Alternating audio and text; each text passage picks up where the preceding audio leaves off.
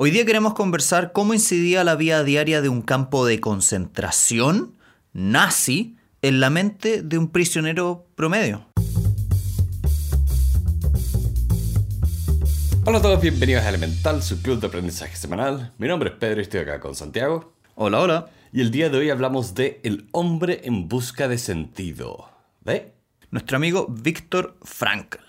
Víctor Frankl es un psicólogo de origen judío que le tocó vivir todo lo que fue el holocausto judío nazi. Específicamente le tocó vivir varios campos de concentración donde destacaba uno de los más famosos que es Auschwitz y es el creador o fundador de lo que él denomina la logoterapia o la terapia y eh, la terapia enfocada en el significado de la existencia humana o la búsqueda del sentido por, parte del hombre.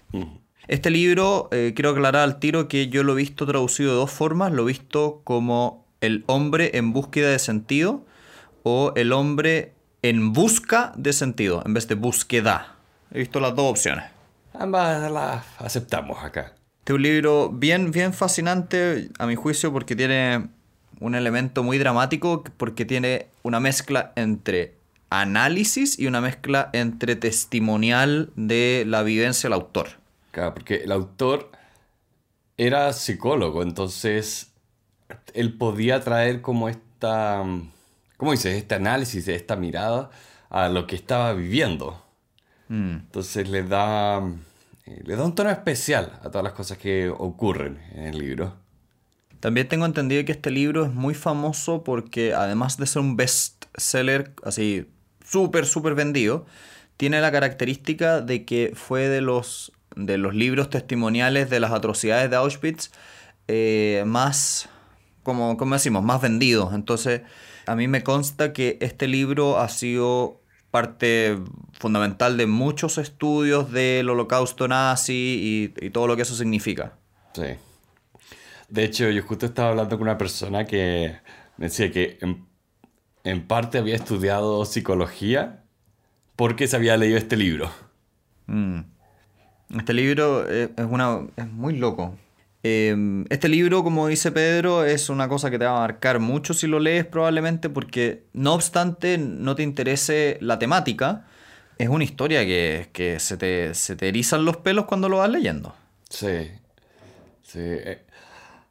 Bueno, creo que lo hemos hablado fuera del podcast, que los dos cuando tuvimos la oportunidad eh, viajando visitamos campos de concentración, museos dedicados al holocausto, eh, y es algo bien, bien impresionante. Eh, por lo menos a mí me llamó mucho la atención la mecanización de todo el proceso. No, mm. Era como una industria, sí, sí. Sí, es que es el tema, es una industria.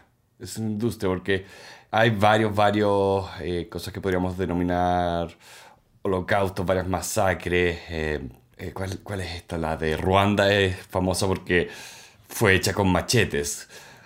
Pero esta en particular, los nazis, a mí me llamó la atención por lo fría y mecánica industrial que era.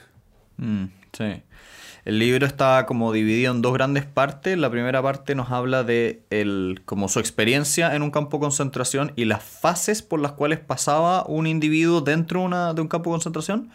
Y la segunda parte se enfoca más en los conceptos de la logoterapia, que parecía ser a la luz, a la luz de como el prólogo que pone en la segunda parte, que es que es algo que él agregó en segundas o terceras ediciones del libro, porque dice algo así como, em, en la parte que viene a continuación, es a propósito de las múltiples veces que me han preguntado sobre este tema con este libro. Entonces yo creo que probablemente la obra original, la que se publicó, creo que fue en los años 50, no, no estoy seguro en qué año se hizo este libro, hablaba solamente sobre la experiencia de él en el campo de concentración. ¿En qué idioma estaba la versión original? Yo creo probablemente en alemana. ¿ah? Probablemente. Sí, probablemente no, Se nos olvidó googlear eso. Mm. Este libro, como les decíamos, tiene como tres partes, perdón, dos partes, y dentro de la primera parte tiene tres subfases o subpartes. Y hoy día vamos a conversar un poco más en profundidad cada una de las fases, qué nos llamó la atención, qué es lo, qué es lo más eh, chocante, qué lecciones nos llevamos. Y estas tres fases son, la primera es la fase que, se, que es justo después de haber sido internado en el campo. Es cuando la persona entra por primera vez al campo de concentración. Después, la segunda etapa es la vida dentro del campo, la fase como de, de- del día a día, una vez que ya estás dentro como un, derechamente, una especie de esclavo. Y por último, la fase que sigue inmediatamente después de la liberación, cuando ya vinieron en este caso los norteamericanos y los sacaron de, de los campos de concentración, listo, ahí. Entonces, la primera fase, que es la fase de internamiento en el campo, según el autor, está como muy eh, teñida por la palabra shock. Las personas como que pasaban por lo que él ama- habla como de la ilusión del indulto, que era como esta ilusión de último minuto que te vas a salvar en último minuto. Sí, que un milagro va a ocurrir. Algo, al- Es como no creer que la realidad puede ser tan cruel. Mm, sí. Entonces, algo tiene que llegar, algo tiene que venir como a detener esto, como un despertar, como, como si todo hubiera sido un mal sueño. Sí. Y aquí lo encuentro súper brutal porque no, hace, no sé que a ti qué fue lo que más te llamó la atención de esta parte, pero a mí particularmente encontré muy brutal esto que el autor hablaba de que te empezabas a enfrentar a la muerte como una amenaza mucho más viva, como todo significaba la muerte. El, el- autor contaba que cuando recién entraban al, al- al campo, iban caminando en una fila súper larga y había un sujeto sentado y con un dedo apuntado hacia un lado o hacia el otro. Y nadie les dijo qué significaba eso, si es que los iban a mandar a algún lado distinto, nada. Y resulta que lo que estaban haciendo era distinguir quién sobrevivía y seguía en el campo y quién lo mandaban a la cámara de gas inmediatamente. Ni siquiera había entrado, lo habían exterminado al tiro. Sí. Y, y en la misma fila no tenían idea. Entonces, una buena estrategia era ir parado más erguido, verse un poquito más fuerte, como para poder hacer un trabajo más manual, pero no tenían cómo saberlo. No, es, es, es brutal, es brutal, es como esta amenaza invisible, realmente. No sé si era invisible, era súper visible. Estaba un sujeto ahí Sí, sí. con una pistola. No, no, eh, me, me refiero más que nada al tema de que, como, como tú lo dices, tú no sabes cuál es el criterio, no... Como dices, to- todos están llegando, no sabes cuáles son las reglas y después te dicen como, ah, no, esa es la fila donde te están juzgando para ver quién vive y quién muere. A, a eso me refiero un poco con invisible.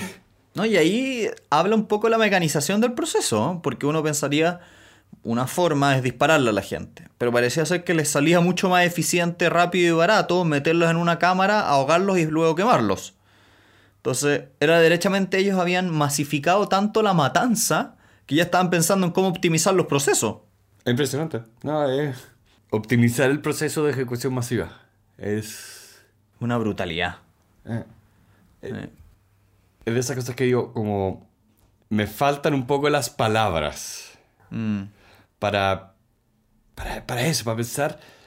co- Como dices, tratamos de hacer más eficiente el asesinato en masa. Como, Y eso está muy mal. Está muy mal. sí, no, es... Es, es macabro, creo que es la palabra que se me viene a la cabeza.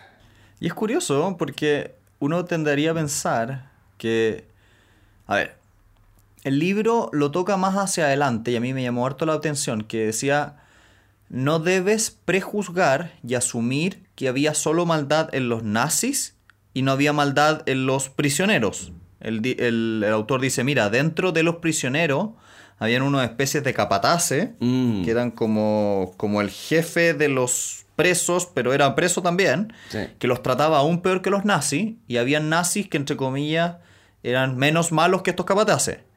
Entonces, yo pienso, ¿quién fue la persona, porque no lo explora el libro, pero quién fue la persona que ya llegó a tal nivel de deshumanización que ya estaba pensando en cómo optimizar un proceso de tal como tan macabro, ¿no? Sí, bueno, y, con eso el, punto que tocas ahí también de los capataces, eh, o sea, va, un poco de la mano con lo que él decía acá, de que se transformaba tanto en una, en una lucha por sobrevivir, de que lo que más te preocupaba era comer.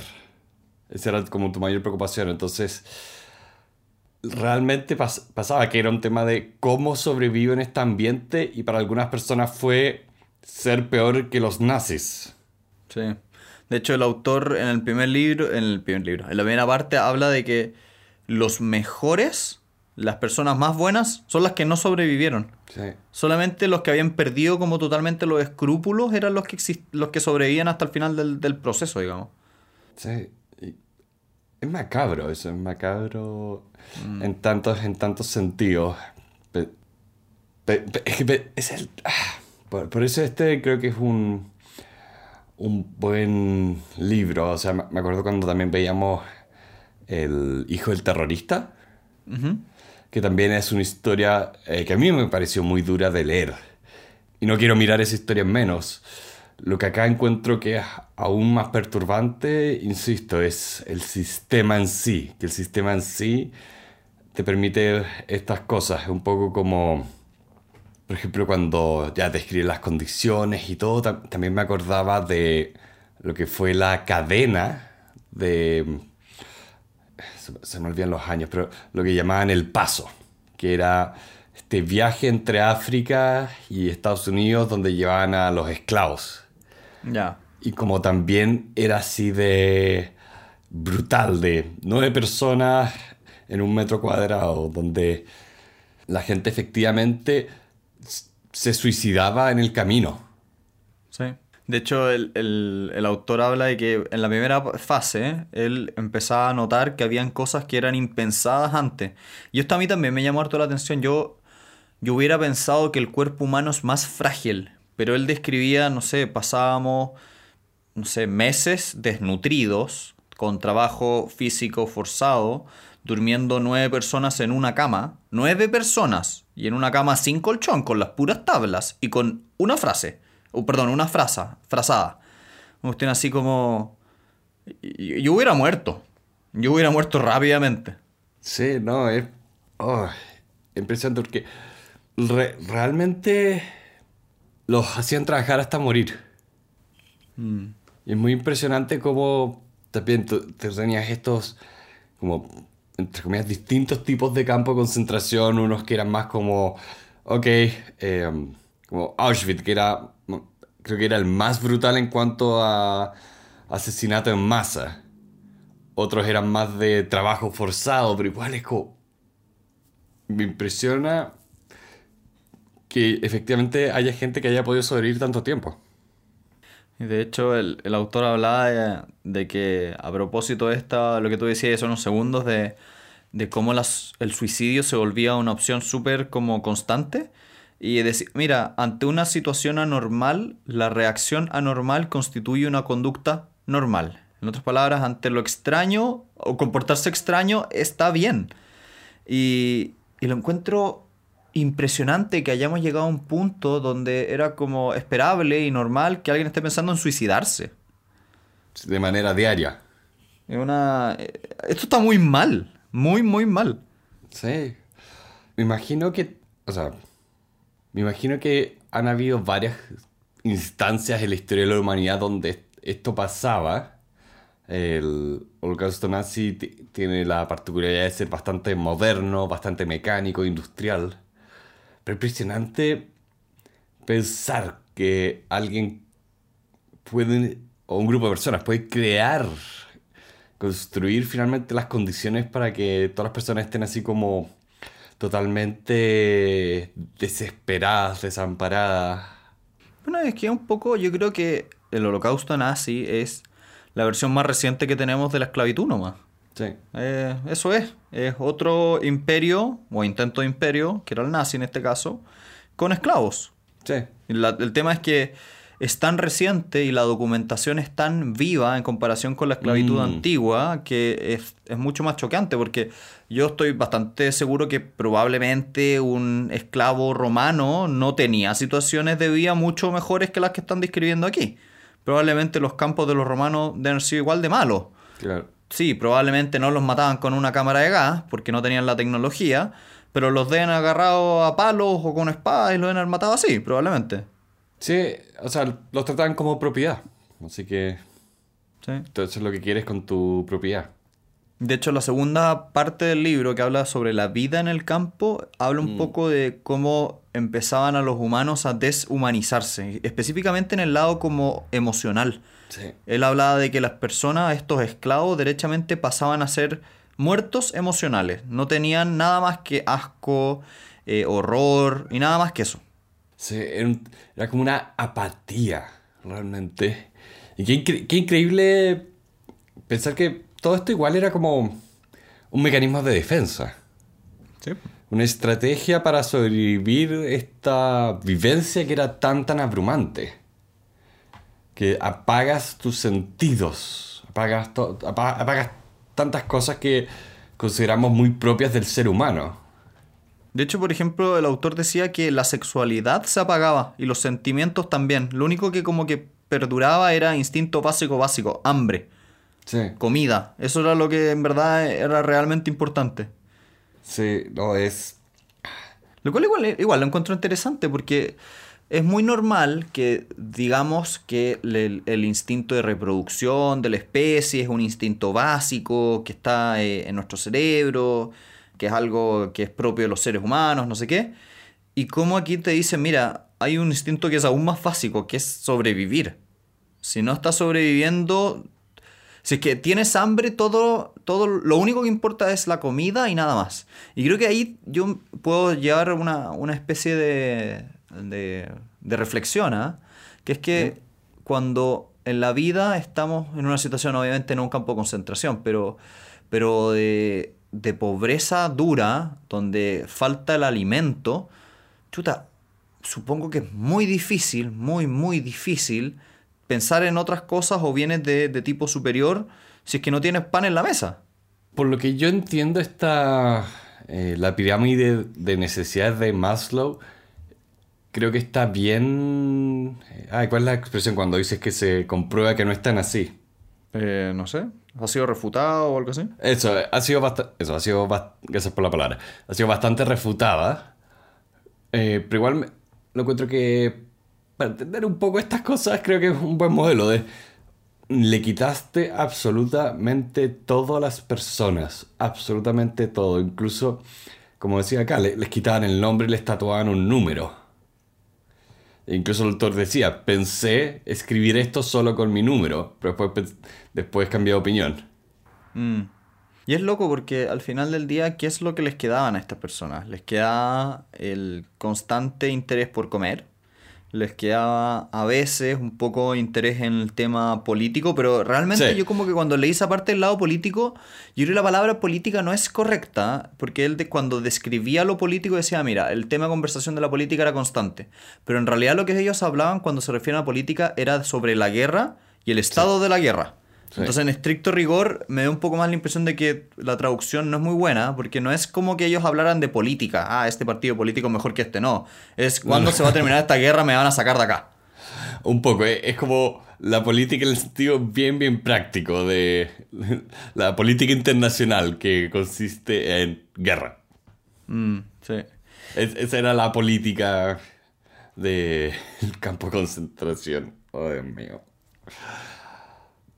Pero e, eso es lo, lo que encuentro tan desafiante un poco de este libro, de confrontarse a la, al día a día de lo que fueron estas vivencias. Tratar de como... Porque encuentro que el libro hace un buen trabajo de ponerte en este contexto, ponerte en este un poco estado emocional, intelectual, para empatizar un poco con el autor y ver cómo era, cómo mm. era todo. La forma, la forma de narrativa de él es muy buena, es muy ágil, te narra muy bien. Y a la vez nos muestra ciertas cosas, ¿eh? por ejemplo, en esta parte de, la vida en el campo, él se refiere a un tema que yo lo, lo sentí muy parecido al estoicismo de, de Picteto, cuando hablaba de que el hombre se le puede arrebatar todo salvo una cosa, la última de las libertades humanas para decidir su propio camino, la elección de la actitud personal ante la circunstancia. En otras palabras, que lo último que se le podía como arrebatar a la persona era esta decisión interna. Entonces, mm. yo lo encontré muy interesante porque, no sé qué opinaste tú, pero sentí que se repetían mucho los conceptos que, que tienen los estoicos, de esto de te pueden estar torturando por fuera, pero en estricto rigor, si te quitan el espíritu que está adentro, ahí estás muerto. Sí. Me imagino que también es un tema de quizás esta no es la palabra, pero un tema de sesgo de sobrevivencia. ¿Ya? Me, me imagino que esta mentalidad surge en estas situaciones porque es muy fuerte, en el sentido de que te permite aferrarte a algo en la peor de las circunstancias y salir adelante, seguir avanzando. O sea, acá lo que ocurre, lo que el autor describía mucho era esto de encontrar algo que te diera esta fuerza para continuar a pesar de que tenías este peso encima todos los días, que tenías esta sombra de la muerte encima. Pero es loco, porque al final del día es un poco repetir esta idea de no es tanto lo que te toca afuera, sino es más bien cómo vives eso que te toca afuera. Sí, sí. No lo miraría como algo... No lo tomaría a la ligera eso. En Es bien, que, que es encuentro bien que realmente es ¿eh? una idea eh, más que interesante, la encuentro fuerte, la encuentro como la peor de las circunstancias, en la que nadie quiere estar, esta idea de buscar un poco el sentido en nosotros mismos nos ayuda a sobrellevar las peor de las circunstancias. Mm. Nos ayuda a evitar la apatía. Igual es loco porque es- yo esto lo vi un poco con mi madre, como a mi madre antes de fallecer tenía un poco esta cuestión de, si bien no era una persona la que estaba dañando su cuerpo, era una enfermedad, era sus propias células que estaban matándola, sí vi muchas veces que mientras mejor estuvo era porque ella tomaba una decisión consciente de vivir ese contexto de una determinada forma. Y cuando, y aquí este libro lo reconoce, lo dice textual, ¿ah? cuando perdió el espíritu de, de esta, de esta batalla, entre comillas, murió rápidamente. Entonces, es muy impresionante cómo en los momentos más duros de la vida, y no tienen por qué ser un, un campo de concentración, puede ser en este caso una enfermedad o una muerte de alguien o lo que sea, cuando pierdes ese espíritu interno, el, el, el debacle es inminente, no hay nada que hacer. Sí. Eh, Me recuerda un poco también a veces cuando tienes gente, mm, tienes adultos mayores, que muere uno y el otro muere al poco tiempo después. Sí, porque ya no hay razón. Eh, Como que eh, me, me- me impresiona eso, como el cuerpo responde a la mente. Mm. En el, Y al- en que se rinde, se rinde el cuerpo. ¿Y qué, y qué te pareció cuando el, el autor hablaba como el- la pregunta del sentido de la vida? Porque hacía un giro raro el, el autor. Sacaba el, sacaba el foco de cuál es el sentido en la vida y lo daba de vuelta. Decía, ¿qué espera la vida de mí? Era hacia el otro lado. Lo encontré también muy, muy loco. Es, que me- es, es las cosas que me imagino, ¿cómo se dice? De ¿Qué, qué es lo que puedes hacer más que pensar y buscarle un poco el sentido a todas estas cosas que te están pasando? Y en ese contexto sobre todo. Como... Por eso. ¿Cuál, qué difícil, no sé si el libro lo decía mucho, pero qué difícil de haber sido estar ahí recibiendo un latigazo, viendo cómo matan a todos tus amigos y decir, esto tiene un sentido, o esto, ¿cuál es la razón de esto? Sí. Porque es que es un, un sufrimiento constante. Y eso te empieza a realmente desgastar. O sea, ahora nosotros lo estamos viviendo por la pandemia en un sentido bastante menor. Más, de- sí, más suave, sí. más suave, pero ha sido este tema de la presión y el desgaste constante, el estrés constante, el, el desamparo. Y también hay partes donde esta enfermedad ha, golpeado mucho más fuerte. O sea, eh, ahora he estado viendo las imágenes que salen de India. Es como muerte a un nivel masivo impresionante. Y ahí es, ¿tú cómo reflexionaste o qué, qué pensaste cuando el, el autor decía, es que no es, no hay un sentido externo a la vida, sino que es la vida la que nos pide que hagamos cosas, que estemos a la altura del- de, lo que, de lo que nos, de que nos exige? ¿Qué- ¿Cómo lo sentiste? ¿Cómo lo pensaste?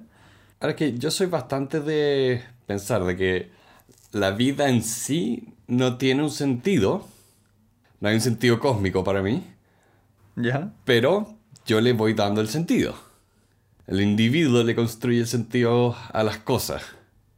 Entonces, claro, todo eso resonaba bastante conmigo, de que tenías que hacer un poco este proceso interno, más que esperar que eh, de afuera llegara una respuesta.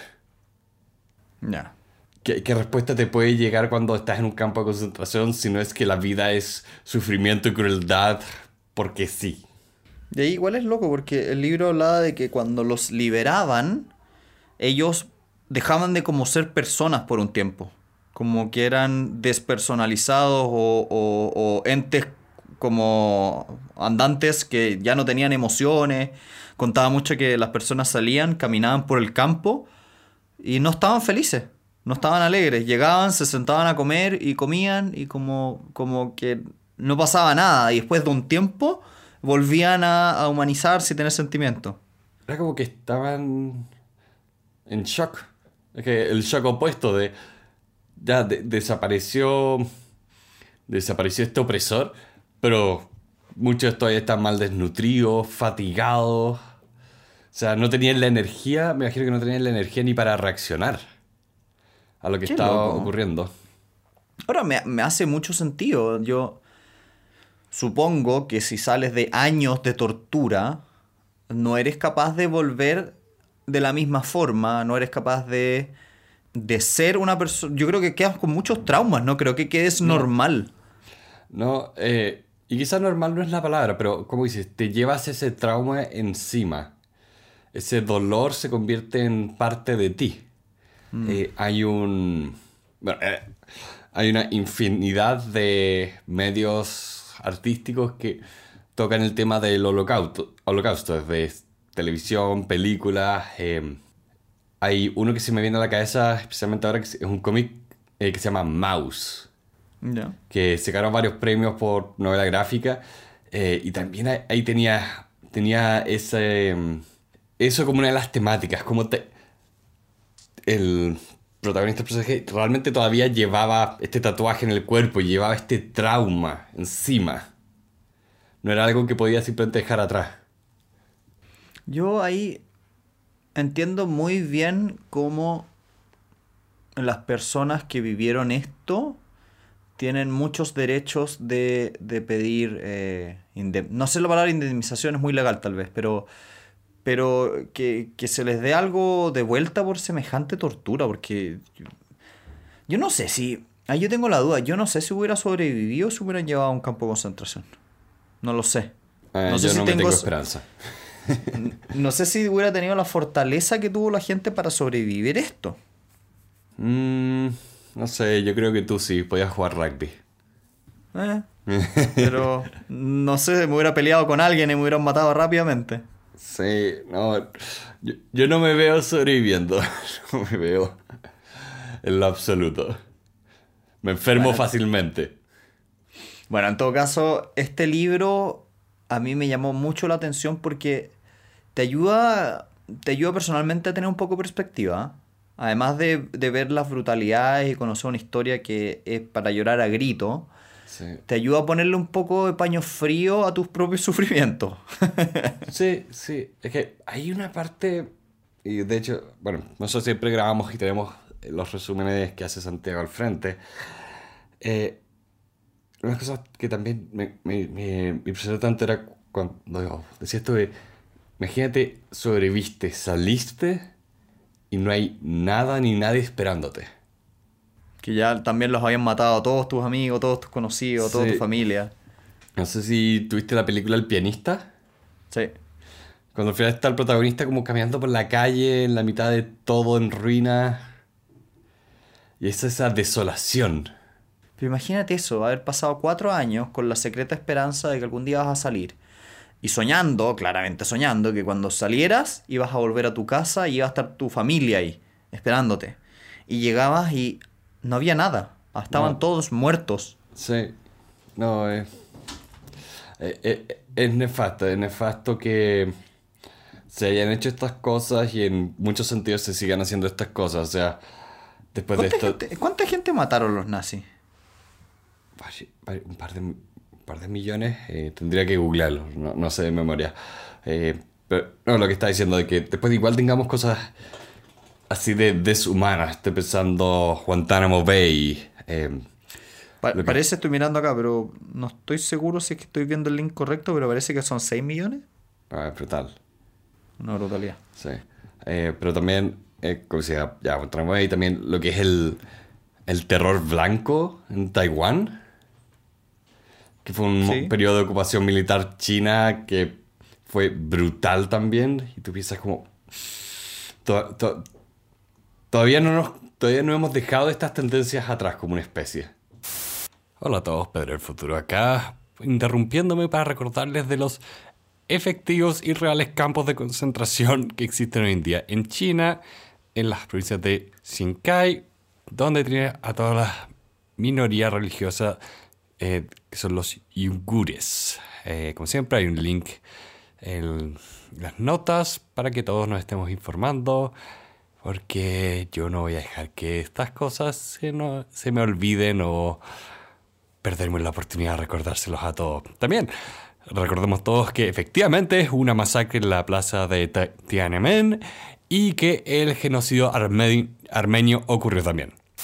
Qué loco pensar eso, ¿no? pensar que el humano es capaz de tanta maldad. Sí, no, es, es realmente, realmente brutal. Yo no sé, a mí me pasa una cosa bien rara, que es que cuando veo violencia me, inc- me incomoda visceralmente. Cuando veo violencia, no sé, en la calle, alguien gritando, me incomoda muchísimo. Me imagino que este nivel de, de, de violencia y brutalidad debe haber sido una cuestión deshumanizante total para, para desde, desde los propios, las personas víctimas hasta los propios nazis. Los nazis tienen que haber tenido algún proceso increíble de, de condicionamiento para poder llegar a ser una cosa así. Sí, hay un, un libro que me gustaría que leamos a futuro que se llama La banalidad del mal, ¿Ya? que lo escribió una persona que estuvo en todos los eh, juicios que le hicieron a los nazis. ¿Ya? ¿Y qué decía? Hablaba un poco de eso, de que to- toda esta maldad no era un tema... De que era... Esa es la palabra, era banal, era cotidiano, era como, no, yo estaba siguiendo órdenes, no, no lo estaba pensando, era como desilusionante casi. Ya. De que no había como una... No había como a veces como un gran odio detrás que tú puedes de- decir y apuntar, sino era al revés, indiferencia. Qué brutal eso, ¿no? Pensar que habían personas que ni siquiera eran malos, eran indiferentes. ¿Sí? Imagínate eso, es... Yo te mato no porque te odio, sino porque ni siquiera me importas. Igual, eso, es muy, es- eso, eso es muy violento. No, es muy, es muy violento. Eh, pero va un poco en contra de a veces las narrativas que buscamos Sí, porque para, para darle sentido a este sinsentido. es verdad, hace mucho uno se justifica mucho mejor la brutalidad pensando que la persona que está al frente es un, un, malo. villa- un villano súper eh, calculador y maligno y en verdad es una persona negligente que no le importa. Sí. Y eso, y, y saca- y sacándolo un poco del contexto nazi, como en la vida, muchas veces uno cree que, oh, este es una persona desgraciada, lo odiamos profundamente, y después uno lo conoce y en verdad simplemente era tonto, por decir. Y pasa muchas veces. Sí. La- No es maldad de gen- estupidez muchas veces. Sí, sí, no, e- es- ese es el tema. De hecho, ese es como un, consejo general, como asume por lo general que alguien hizo, que si alguien te hizo algo malo, lo hizo por torpeza y no maldad. De hecho, es una política que yo tengo muy incorporada en la vida. ¿eh? Generalmente cuando pasan este tipo de cosas digo, no, yo voy a presumir estupidez antes que maldad. ¿Sí? Porque la, la mal- la maldad, ese odio, ese desprecio es difícil de sostener a lo largo del tiempo. Y también, a veces la gente de verdad no está pensando en ti. ¿Mm? No le importas. No, no le importa. No es que sea como, ah, te odio y por eso te estoy atacando. Es como, no, no, no, yo no pienso en ti. Literal. Sí. Literal, no me importas absolutamente nada. Au. Qué brutal, qué brutal. Bueno, en fin, eh, este es un libro que a mí a grandes rasgos me llamó poderosamente la atención. Yo sé que hay gente que le que le, le marca un antes y un después en la, en, en la vida, digamos, entonces yo lo recomiendo bastante para las personas que, que no lo han tenido oportunidad de ver. es rápido, es corto, es súper corto. Eh, y creo que debería, creo que está en cualquier librería en el mundo este libro. Sí, sí es fácil de conseguir. Sí. Eh, sí, espe- espe- esperemos que podamos aprender de estas cosas y no repetir tanta violencia. O sea, los últimos años han estado difíciles, los últimos meses han estado difíciles. Mm. Así que es- es- crucemos los dedos, que algo, que algo mejor haya en el horizonte. Sí. Así que con eso les damos muchísimas gracias a todas las personas que nos han venido a acompañar el día de hoy en esta conversación. Los invitamos a escribirnos o algún mensaje directo en nuestra página web elementalpodcast.cl o bien en nuestras redes sociales, estamos en todas las redes sociales y eh, encantados de sobre todo darle las gracias en concreto a nuestros patrocinadores, personas que nos ayudan mes a mes con un par de dólares y hacen que sea posible este proyecto y un caluroso saludo a todos los que nos escucharon, especialmente hoy. Esperemos que estén muy bien y tengan una muy buena semana. Adiós.